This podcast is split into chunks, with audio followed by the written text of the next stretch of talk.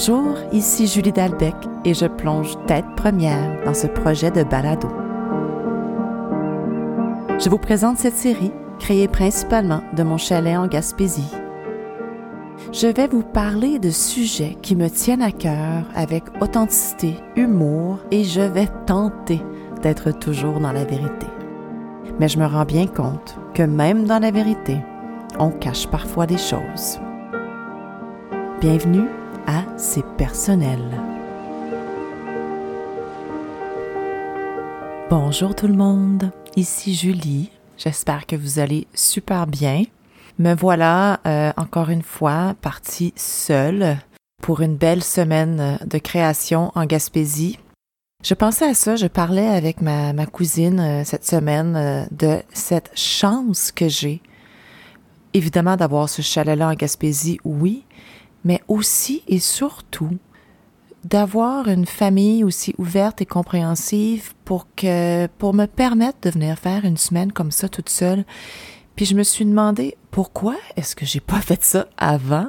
Et pourquoi est-ce qu'il y a tant de gens qui ne le font pas? Pour plein de raisons, c'est hyper bénéfique. Pour moi, pour ma liberté, pour être saine d'esprit, parce que des fois, vous le savez, la vie de tous les jours, 9 à 5, c'est très intense. C'est bon pour le couple de prendre un peu de distance des fois, hein? Et c'est bon aussi par rapport à mes enfants. Je suis contente de prendre une petite pause. J'aime mes filles plus que tout au monde, mais des fois, je veux être toute seule. Et je dois aussi vous avouer que moi, j'aime beaucoup être seule. Il fait noir, je suis éclairée à la chandelle presque, et j'entends la mer, et c'est beau. Et si je ferme mes yeux, je la vois. Et ça me rappelle une, mini anecdote avec ma grande amie Marie-André, la première fois que je lui ai montré cet endroit. Nous sommes arrivés tard le soir, il faisait noir, noir, noir. Elle s'est assise sur la table de pique-nique. Elle a regardé devant elle, dans le noir, et elle a dit ah, Que c'est beau ici. Je vais m'en rappeler toute ma vie. Je me suis mise à rire parce qu'on voyait rien, on voyait rien. Mais je me suis dit, OK, c'est sûr que je passe un beau week-end avec elle parce que sans le voir, elle a tout vu, ce que j'aime de cet endroit.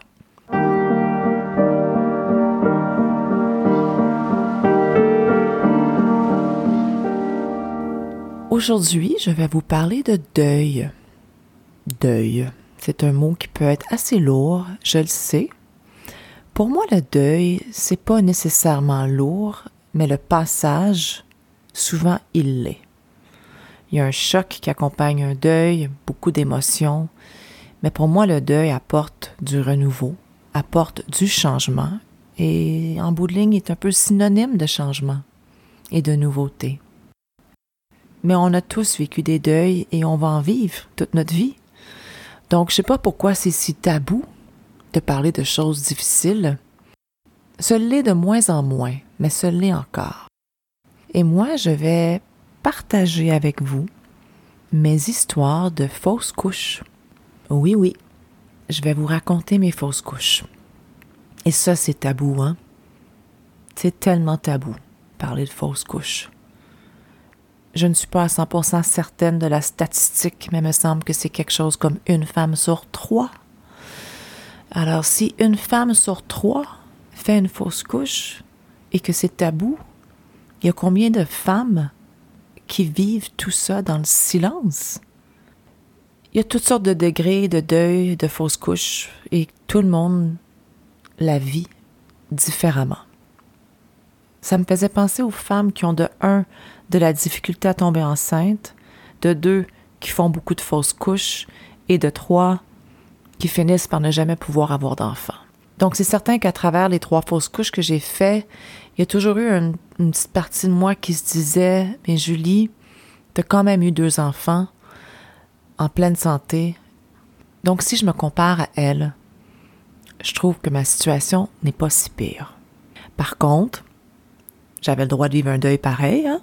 C'est juste que je suis faite de même. Moi, j'essaie de trouver le positif dans tout, puis je considère quand même que j'ai été chanceuse et je suis très chanceuse d'avoir deux merveilleuses filles. Mes fausses couches, je les ai faites en dedans d'un an, les trois. a quelques années. Après Naomi, ça a pris du temps avant que Yannick et moi, on se décide pour un autre enfant. Donc, euh, pas longtemps après mes 40 ans, on s'est dit, ben, essayons encore. Ça serait cool. Ça serait le fun, un autre enfant. Je suis tombée enceinte assez rapidement. Début de grossesse assez normal. C'est drôle, hein? Je me sens un peu vulnérable. Ben, c'est correct. C'est ça. Je me dévoile. Donc, à peu près à 8-9 semaines, je commence à avoir des, symptômes, des petites crampes et surtout ben, des pertes de sang. Et c'est pas nécessairement bon signe. Et c'est bizarre parce que parallèlement, je pense qu'une semaine avant, je l'ai annoncé au bureau que j'étais enceinte. Moi, garder des secrets longtemps, pas trop mon genre, pas ma force. Je suis assez livre ouvert. J'imagine que ça vous surprend pas que je dise que je suis assez livre ouvert parce que je suis en train de me dévoiler ici avec vous. Donc, euh, ben voilà, les symptômes d'une fausse couche, euh, c'est ça, c'est perte de sang, de plus en plus, douleur. Je commençais à avoir l'impression que ça tournait pas bien. J'ai pas été voir le docteur. Je suis pas allée à l'hôpital. Je suis pas allée voir ma sage-femme. Je pense que j'étais un petit peu dans le déni et parallèlement, ben, j'avais jamais vécu ça. Donc, je savais pas trop qu'est-ce qui se passait. Je regardais un petit peu trop sur Internet. Ça, c'est toujours stressant, faire ça. Et puis, finalement, ben, un soir, euh, des grosses, grosses crampes, puis j'ai perdu, euh, j'ai perdu euh, le, le, fœtus. Puis mon chum, lui, ce soir-là, il était, il était pas là. Il était dans un party, un rap party, une fin de tournage. Et ça m'a pris du temps avant de l'appeler pour qu'il vienne m'aider parce que, ben, c'est un peu moi, ça, de me dire je suis capable, je suis correct. Ben, évidemment, je l'ai appelé, puis évidemment, il est arrivé tout de suite. Donc, on a vécu notre deuil tranquillement, un petit peu sous le choc raconter aux filles que ça n'a pas marché tout, le dire au bureau. Puis je savais pas trop comment gérer ça. On gère ça comment dans la vie de tous les jours quand on n'est pas hospitalisé, euh, on n'est pas, euh, je veux dire honnêtement, je, peux marcher, euh, ça fait très mal, j'ai eu des crampes. C'est un peu comme entre les contractions d'un accouchement et puis les crampes des, des menstruations. Tu sais, c'est, c'est pas énorme, c'est douloureux. Et là, ça, c'était pour moi ma situation. Je ne veux pas être celle qui généralise comment se passe une fausse couche. Parce que chacune le vit différemment. C'est important de le dire. J'étais assez occupée au travail à cette époque-là, puis j'avais un gros tournage à Toronto, puis euh, je voulais vraiment y aller parce que c'était un projet chouchou. On faisait un documentaire sur un restaurateur là-bas, puis euh, ça faisait un bout qu'on travaillait là-dessus. J'avais vraiment le goût de le faire. Donc, euh, j'ai dit à mes patrons puis à mes collègues, ben écoutez, je, je veux y aller. Je vais aller à Toronto, puis euh, je veux faire aucun autre projet, donc je peux vous déléguer le reste ou on trouve quelqu'un pour, pour les reprendre, puis moi je fais ça à Toronto. Mais tu sais, je m'en allais à Toronto euh, avec des gens que je connaissais pas, sauf le réalisateur qui venait de Montréal, et je savais pas trop comment ça allait se passer. J'avais évidemment rencontré notre restaurateur qu'on allait suivre et tout euh, auparavant. On s'était parlé une couple de fois, on préparait le tout ensemble. J'arrive à Toronto, puis j'avoue que je suis un petit peu étourdie. Euh, en passant, euh, une fausse couche, tu saignes pas pendant juste 24 heures, là. Ça, peut durer une semaine. J'étais encore en train de la vivre physiquement. J'arrive, on a une réunion avec lui le soir. Je sors dans la rue, puis je suis étourdie. Il faut que je prenne un taxi. le réalisateur est déjà là il m'appelle, il me dit écoute, euh, il veut vraiment que tu arrives, euh, comme il te connaît, il veut qu'on soit là les trois avant qu'on commence. J'étais comme bon, il fallait que je bouge, je sors dans la rue. J'arrive face à face avec ma cousine, ma cousine Catherine. C'était un cadeau. C'est fou comment à travers les deuils, il y a des cadeaux qui se présentent à nous, puis on s'en rend pas toujours compte, mais là, à ce moment-là, je peux vous dire que je m'en suis rendu compte. J'étais étourdie, et elle m'a guidée. Je l'ai vue, puis elle habite même pas Toronto, Catherine. Elle habite Ottawa. Elle était venue voir son frère qui habite Toronto. Et on a vraiment littéralement fait un face-à-face dans la rue, à pied, pas en auto. Mais Catherine, elle m'a offert un lift. Et elle m'a amené à mon rendez-vous. Elle m'a déétourdie. Elle m'a fait du bien. J'ai pu lui dire je viens de faire une fausse couche et j'ai de la peine Et on s'est fait un gros câlin. Et ce moment-là, ce moment où j'ai été vulnérable avec elle, avec une femme avec qui je suis très à l'aise, m'a fait réaliser que je devais rester dans cette vulnérabilité. Et j'ai pris la décision que j'allais pas cacher à personne avec qui j'allais travailler pendant ces trois jours-là que je venais de faire une fausse couche. C'était une petite équipe. Il y avait le réalisateur, notre, notre héros, notre sujet, le restaurateur, un directeur photo, un assistant et puis un preneur de son. Ben, je leur ai tout dit, un après l'autre, à des moments différents. Là, quatre jours ou trois jours, je me rappelle pas trop, j'avais fait une fausse couche. C'est un peu spécial, je les connais pas, on n'est pas, euh, on n'a jamais travaillé ensemble. My God, que j'avais engagé une super belle équipe parce que les quatre ont été remplis de compassion, remplis d'amour et de, support. Et j'ai eu un très beau trois jours. Je vous cacherai pas que le soir, dans ma chambre d'hôtel, j'éclatais en sanglots, puis je vivais la peine que j'avais à vivre. Ça me permettait de rester plus calme et, et together et en forme. Fait que je me suis demandé après cette, cet épisode-là si j'avais trop voulu d'être forte, puis d'être euh, au-dessus de mes affaires, puis puis avec du recul, non. Cette fausse couche-là, je l'ai vécue dans l'action, peut-être pour me garder en vie, pour, pour continuer, pour, pour garder mon, ma tête active et de pas trop tomber dans la tristesse. Je pense que c'est important pendant un deuil de se permettre de vivre autre chose que le deuil. Et c'est ce que j'ai fait. Puis en plus, la femme du restaurateur, elle était enceinte de six mois. J'aurais pu vivre ça de façon très triste et, jalouse, mais au lieu de ça, j'ai trouvé ça tellement beau de la voir épanouie, lumineuse, et de savoir qu'elle, elle portait un bébé en pleine santé.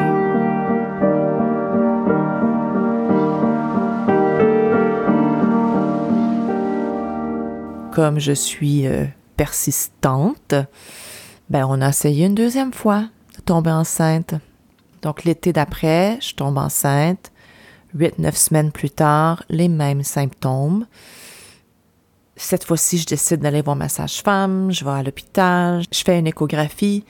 Mais à l'échographie, je, vois le fœtus qui a un cœur qui bat, toujours. Ça m'a donné beaucoup d'espoir. Et j'y croyais toujours.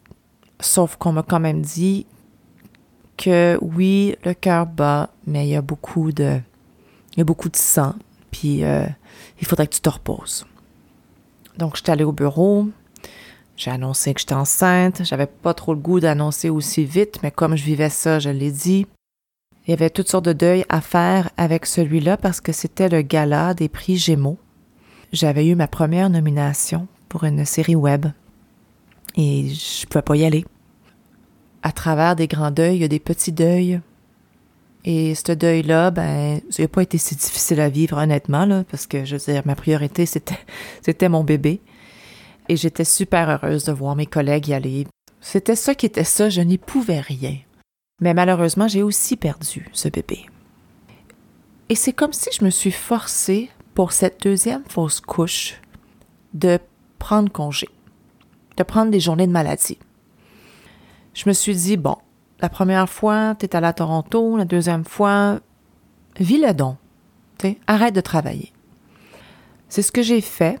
Ça a donné très bien parce que mon chum travaillait pas cette semaine-là.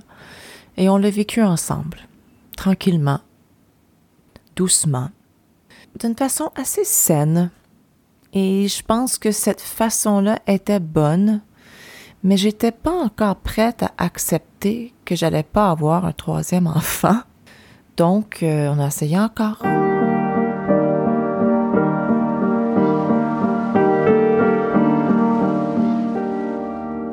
Cette troisième grossesse-là a terminé également en fausse couche, et là, je voulais pas en parler. Je voulais pas en parler au bureau, puis honnêtement, une des raisons avec du recul était je veux pas que mes patrons sachent que j'essaye autant. Ils vont peut-être se dire que que je veux plus vraiment travailler, puis, euh, puis c'est peut-être pas la meilleure affaire, que quelqu'un qui veut toujours tomber enceinte. Et imaginez-vous, réalisez-vous que j'ai pensé ça? Aujourd'hui, je suis comme, mais voyons donc. De un, je, je travaille pas dans une entreprise euh, qui vont me juger parce que je veux des enfants loin de là. Fait que de un, cette insécurité-là venait vraiment pas de, de l'endroit où je travaille. Je pense que si les gars m'entendaient parler, ils en reviendraient juste pas que j'ai eu ce pensée-là. Mais d'avoir eu ce pensée-là, c'est problématique. C'est problématique dans la société d'aujourd'hui que ça existe encore. Donc là, c'est un petit message de la féministe en moi. Il n'y a aucun problème de vouloir faire des bébés. Et si on a une carrière, c'est parfait. On n'a pas besoin de le cacher, OK? Pas besoin de le cacher. Je pense que dans mon cas, c'était aussi le fait que j'avais euh, déjà fait deux fausses couches, puis euh, là, je voulais comme un peu me protéger. Quand j'ai fait cette fausse couche-là, le deuil était probablement plus grand que les deux autres parce que je savais que j'essaierais plus. Donc j'avais un deuil de, de troisième enfant à faire aussi. Et un deuil pour mon chum euh, mon chum, c'est pas le père biologique de ma plus vieille, même si euh, il est dans sa vie depuis longtemps, puis c'est comme un deuxième père pour elle. J'avais envie d'y donner à lui un deuxième enfant biologique. Donc je pense que beaucoup de tristesse en moi qui venait de ça. Puis je sais pas pourquoi les femmes on se culpabilise autant si on peut pas donner la vie, tomber enceinte. Je peux juste imaginer ce que les femmes qui ont beaucoup plus de difficultés que moi vive par rapport à ça. Mais j'ai eu vraiment plein de petits deuils à travers cette troisième fausse couche-là par rapport à mon chum, par rapport au fait que j'en aurais pu, puis que j'essaierais pu. Puis à travers tous ces petits deuils-là, ben j'ai vécu cette fausse couche-là complètement dans le silence, ou presque. Je l'ai jamais dit au travail, à part à mes trois collègues très proches de moi, je l'ai pas dit à la majeure partie de ma famille. On a vraiment gardé ça pour nous, mon chum et moi. On ne l'avait pas dit à notre plus jeune non plus. On avait peur. On avait peur. Donc, on n'en a pas parlé. Et donc, j'ai vécu cette fausse couche en cachette au bureau. J'ai fait des horaires complètement normales. Je me rappelle même d'être dans la salle d'attente de l'hôpital pour faire l'échographie et d'avoir mon ordinateur sur mes genoux et que je travaillais en attendant. Je sais pas si avec du recul c'était la meilleure chose à faire. J'aurais probablement dû prendre encore congé. Euh, ça, c'est moi qui pense que je suis capable de tout faire et peut-être que cette fois-là, j'ai, j'ai voulu un peu plus éviter, me cacher et pas y faire face. Parce que ça a été plus long après. Ça a été plus long le deuil. J'ai consulté, j'ai eu de l'aide, j'ai parlé, j'ai parlé au, au, bébé. En fait, pour moi, c'est trois âmes qui sont pas venues complètement. Dans mes croyances à moi, c'est pas juste le fœtus. L'âme arrive dans la vie des parents, des fois avant même que la fécondation soit faite. J'avais beaucoup de difficultés à comprendre pourquoi elles se sont arrêtées là, ces âmes-là. Mais euh, à travers ma thérapie, puis en tout cas des discussions avec des amis qui, qui croient un peu comme moi, j'ai fini par les, par les laisser partir, par faire mon deuil. J'ai fini par accepter. Et moi, j'ai eu besoin, en méditation, de parler à ces âmes-là et de leur dire au revoir. Est-ce que le deuil est complètement fait? Je pense que je mentirais si je vous disais que oui. Parce que encore aujourd'hui, et là j'en reviens pas que je vais dire ça, mais il y a tellement de petits secrets qu'on a, hein, puis qu'on ne dit pas. Puis quand on le dit, on se rend compte qu'on est beaucoup à avoir ces petits secrets-là. Ben moi, mon petit secret par rapport à, par rapport à mes fausses couches et par rapport au deuil, c'est que quelques jours avant mes règles, à tout coup, à tous les mois, je me demande, et si j'étais enceinte?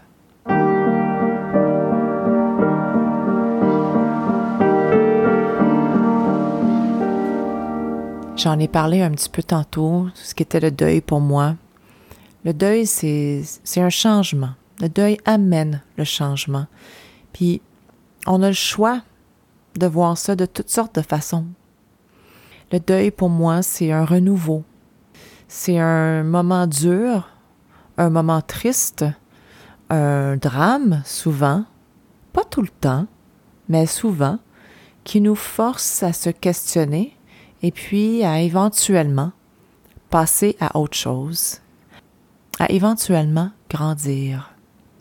Le deuil, pour moi, ce n'est pas juste dramatique. Ça peut être voir son adolescente partir pour l'université. Ça va tellement être un gros deuil pour moi de voir ma fille partir à l'université, là, même si je vais être super excitée. C'est un énorme changement quand de voir ses enfants partir de la maison on est pas mal certains qu'ils reviendront plus, qui vont faire leur vie, c'est ce qu'on veut. Un deuil, ça peut être un changement d'équipe au bureau, quitter un job pour une autre. Moi, si jamais j'ai à quitter Toast, euh, gros gros deuil de quitter cette famille que j'aime tant. Évidemment, le deuil, c'est la mort aussi. C'est, en fait, dans le dictionnaire, là, c'est la seule définition que j'ai trouvée. Décès. Là, je vous l'ai simplifié pas mal, mais c'est ça et ça m'a surpris. C'est pour ça que je lirai pas le dictionnaire parce que pour moi, ce n'est pas juste la mort ou le décès. Il y a des petits deuils, il y a des grands deuils, il y a un deuil qu'on a vécu de façon très, très, très collective. C'est la COVID. La COVID, bon, le plus grand deuil de la COVID, c'est bien évidemment tous les décès. J'ai eu beaucoup de chance, là aussi, parce qu'il n'y a pas eu autour de moi des décès à cause de la COVID. Mais il n'y avait pas juste les décès. Vous vous rappelez le fameux 12 mars, la veille que tout ferme? Les articles, les pop-up de la presse, ça l'arrêtait pas sur mon téléphone. On voyait notre monde changer. Et je me rappelle d'avoir regardé ma collègue et d'y avoir dit Arrête deux secondes absorbe le moment parce que ce qu'on vit maintenant, c'est énorme et on ne le vivrait plus jamais. Ben, j'avais raison. Et les semaines qui ont suivi, tout le monde a vécu des deuils bien différents. Des décès, des pertes d'emploi, fermeture des restaurants, l'école. Ça a été un deuil collectif à tous les niveaux. Je me rappelle, on me demandait de calculer les heures des membres de mon équipe et de recalculer et de refaire des prévisions et des prévisions. Et j'avais tellement de peine parce que je savais dans le fond de moi qu'après cela, les choses ne reviendraient plus jamais comme avant. Puis c'est vrai, c'est tellement vrai. Mon équipe a changé, on a changé la façon de travailler. Et c'est pour le mieux d'une certaine façon, puis on est dans une nouvelle façon de travailler. Puis moi, je me suis très bien adaptée. Mais pendant le début de la crise, j'ai vraiment eu une espèce de deuil d'avance sur ce que je savais qui ne reviendrait plus. Puis je pense qu'on a tous vécu la COVID de façon bien différente. Et c'est correct comme ça. On est revenu à quelque chose de plus normal. Mais est-ce que vous avez déjà imaginé qu'un jour, vous porteriez un masque partout où vous alliez en public? Ben moi, non. Et ça, c'est un deuil tous les jours aller à l'épicerie et pas pouvoir sourire à la caissière ou au caissier. Je sais pas, il y a quelque chose de tellement beau dans, dans l'expression faciale. Puis on cache la moitié de notre visage. C'est triste quand même. Ça l'apporte ça de bien, les meetings Zoom, au moins on se voit au complet. On rencontre des gens à travers l'ordinateur. Mais quand on les voit en personne, on a un masque. C'est quand même particulier, non? Moi, je trouve ça assez particulier.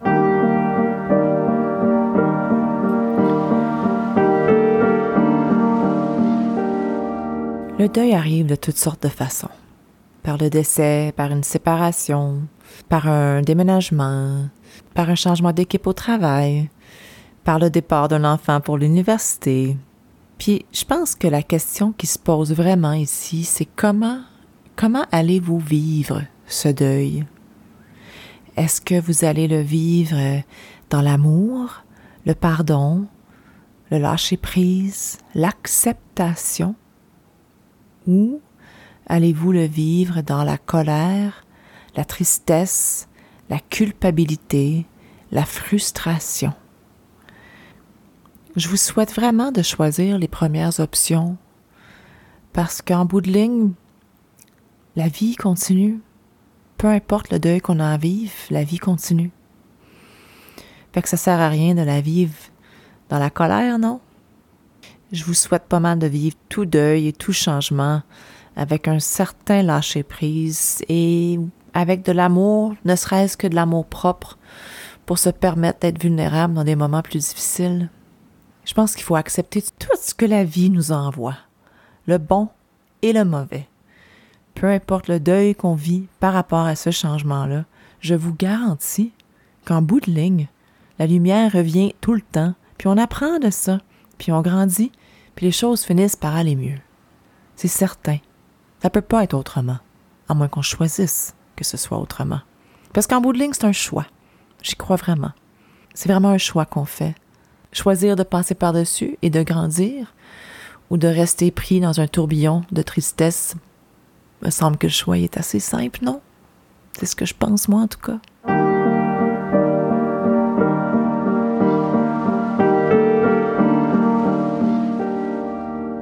Je pense à ma mère.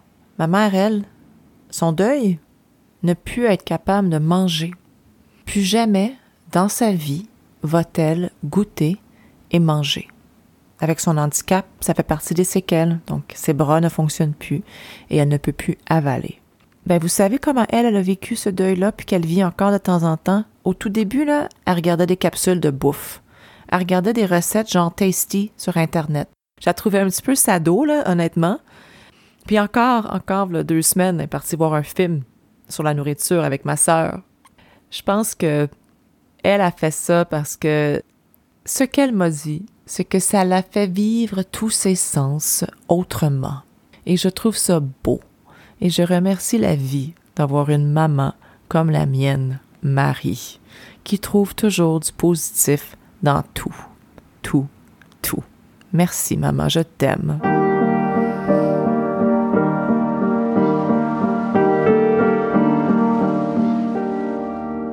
J'avais goût de vous parler de la carte de la mort. Donc, j'ai pas tiré une carte au hasard, pas du tout. J'ai tiré la carte de tarot Death, la mort. Quel mot! C'est une carte que j'aime beaucoup et quand elle sort par hasard, pour moi, je suis contente. Euh, je sais pas, hein, on imagine tout le temps, là, une scène de film où quelqu'un va se faire tirer au tarot, et puis là, la taroïste, avec son foulard dans les cheveux, ses grosses lunettes et son look hyper gypsy, va sortir la carte de la mort. Et puis là, là, ça l'annonce la mort de toute la famille. Mais non, c'est pas ça la carte de la mort. En anglais, quand j'écoute la définition, la première chose que ça dit, c'est Overcoming your fear of change. Passer par-dessus ta peur de changement la carte de la mort à la porte du changement, du renouveau. Donc, quand on tire cette carte-là, c'est parce que la question qu'on a posée, la situation dans laquelle on est, elle va amener du changement. On doit passer par là pour grandir. Il faut accepter ce qu'on vit pour passer à autre chose. C'est une très belle carte qui annonce quelque chose de nouveau et du nouveau quand on le prend positivement puis quand on a hâte, ben c'est le fun. C'est cool le changement. Moi j'aime ça le changement. Sinon nos vies sont plates et monotones. Donc euh, il faut embrasser le changement. Embrasser le changement, c'est un réel anglicisme. Je suis désolée. Embrace change. Donc j'aime beaucoup cette carte. Elle annonce du bon. Croyez-moi, je vous le promets, elle annonce du bon. Une autre chose que qu'elle dit cette carte, c'est que tout finit par s'arranger. Vous savez, là, le fameux ça va bien aller là, de, la COVID, ben c'est ça. Tout finit par s'arranger, tout le temps. Faut avoir confiance. Faut vraiment avoir confiance.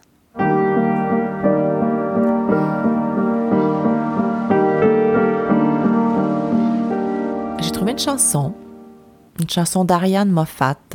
J'aime beaucoup Ariane Moffat. J'aime beaucoup nos artistes québécois. Vraiment. Je suis une fan très grande fan de tout ce qui se fait ici. On a de quoi être fiers, ça c'est certain. Donc c'est la chanson de Ariane Moffat qui s'appelle Pour toi.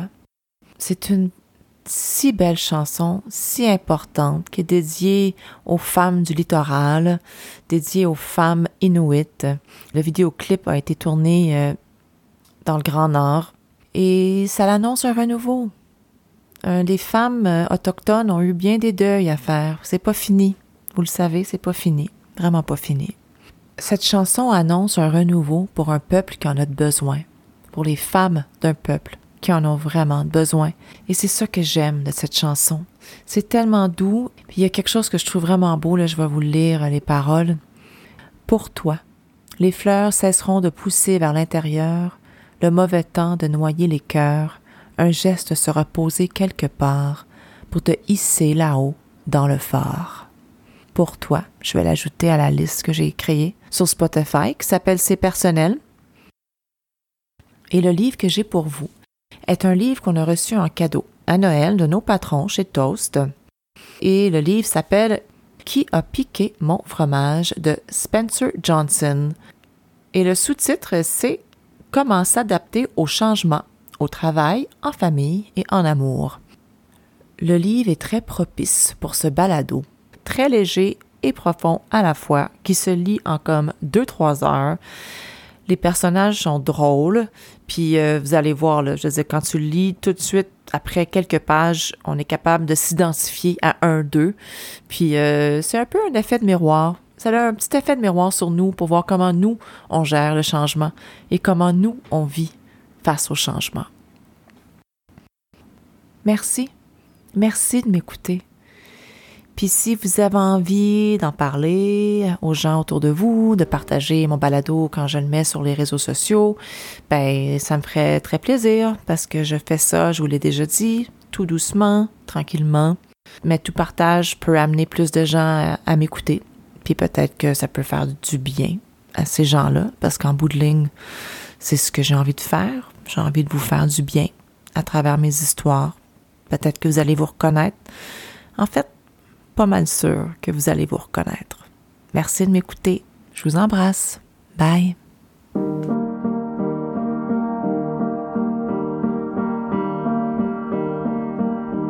Vous venez d'écouter le balado C'est personnel, produit, conçu, réalisé, monté et animé par moi, Julie Dalbec mon objectif est de sortir un épisode aux deux semaines, donc soyez à l'affût.